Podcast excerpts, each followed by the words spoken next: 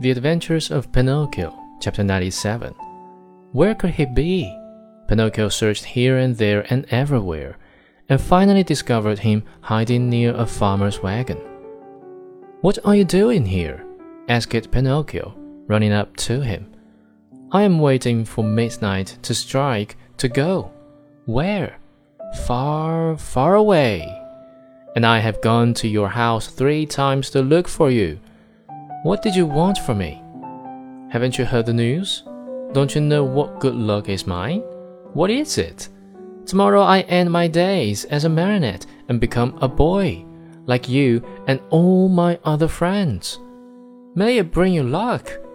Shall I see you at my party tomorrow? But I'm telling you that I go tonight.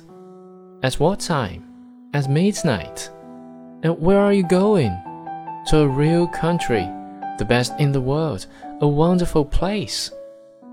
What is it called? It is called the Land of Toys. Why don't you come too?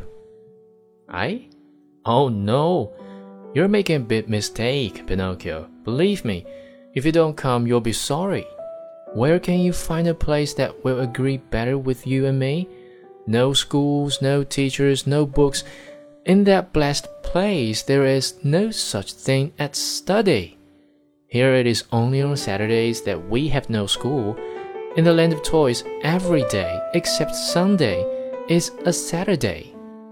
Vacation begins on the 1st of January and ends on the last day of December.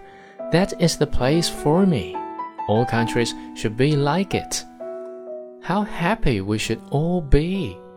But how does one spend the day in the land of toys? Days are spent in play and enjoyment from morning till night.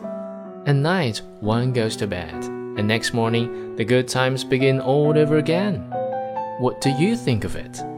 Hmm, said Pinocchio, nodding his wooden head, as if to say, It's the kind of life which would agree with me perfectly. Do you want to go with me, then? Yes or no? You must make up your mind. No, no, and again, no.